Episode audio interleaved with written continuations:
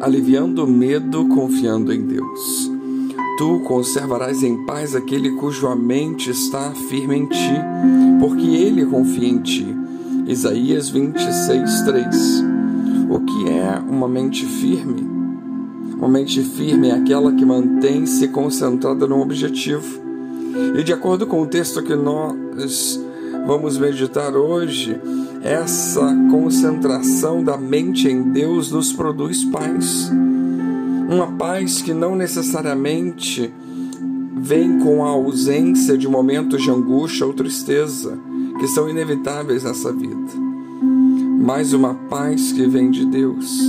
Quando desenvolvemos com a ajuda dele uma mente firme em Deus, aprendemos a não ter mais medo do medo, nem medo da angústia, nem medo da tristeza que vez ou outra nos perturbam e podem nos perturbar ainda mais em momentos desafiadores e problemáticos. Temos que exercitar em nossa mente a crença num Deus bom.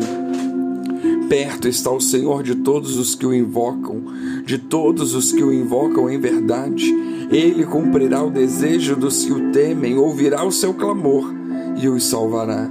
Salmo 145, versículos 18 e 19. Não podemos duvidar que todos os poderes terrestres estão sob o domínio de Deus. O poder de Deus é constantemente exercido para contrariar as forças do mal. Ele está sempre em ação entre os homens, não para os destruir, mas para corrigi-los, para preservá-los. E isso é muito interessante.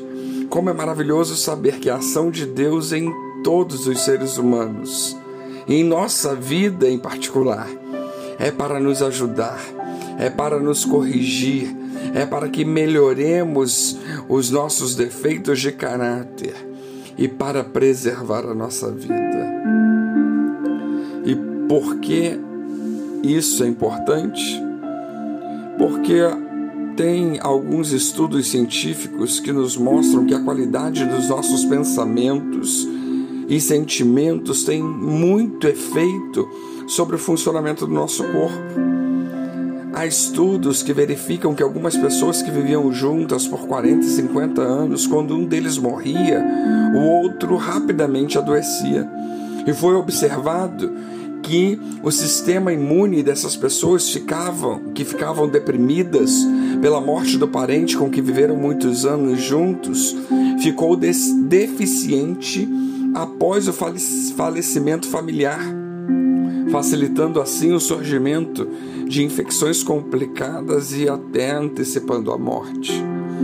A tristeza dessas pessoas produziu uma redução da potência de certas células de defesa que só retornaram ou retornam ao normal quando o estado depressivo é vencido.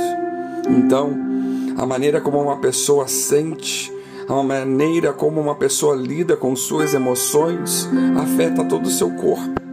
E esses tipos de pesquisas comprovam que algumas células de defesa, como as células matadoras naturais, podem ficar reduzidas ou pouco ativas em seu trabalho de combater vírus e bactérias por causa da tristeza que nos afeta. E é dessa maneira que temos que enfatizar a importância da fé, a importância de cultivarmos a fé, a esperança, a importância de manifestarmos verbalmente a gratidão com frequência, a importância de olharmos mais para o que funciona, para as vitórias que Deus tem nos dado e não para as dificuldades e não para o lado sombrio.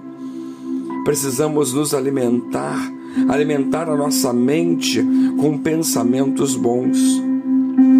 Olhemos para o lado alegre da vida, para a beleza da natureza, para o fato de que estamos vivos. Não é para fingir que tudo está maravilhoso, que não há problemas. Não, porque a vida de todos há lutas. Mas precisamos observar a limitação que as dificuldades e os problemas criam em nossas vidas por um tempo. E assim precisamos ficar atentos e procurar evitar ficarmos irritados, revoltados e sem confiar em Deus. Cultivar uma mente otimista facilita o viver, ajuda o corpo a reagir e combater qualquer doença, ajuda a mente a sair do estado depressivo ou até mesmo não entrar nele. Reduz a ansiedade excessiva, reduz o medo. A confiança na soberania e no poder de Deus é remédio eficaz que conduz para a serenidade, a qual auxilia a imunidade do nosso corpo. Glória a Deus por isso.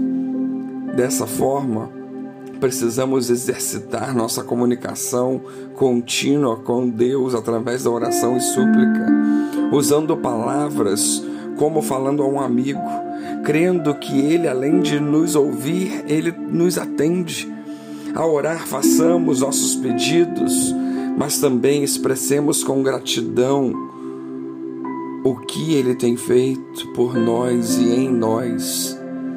Leiamos a Bíblia cada dia meditando nos textos que lemos, buscando nela orientação para a nossa vida.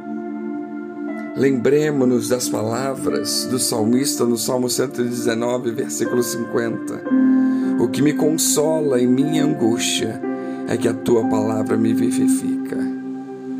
Assim, que venhamos confiar em Deus para ter alívio da nossa alma, para ter alívio de todo medo, para ter paz em nosso coração. Que Deus nos abençoe.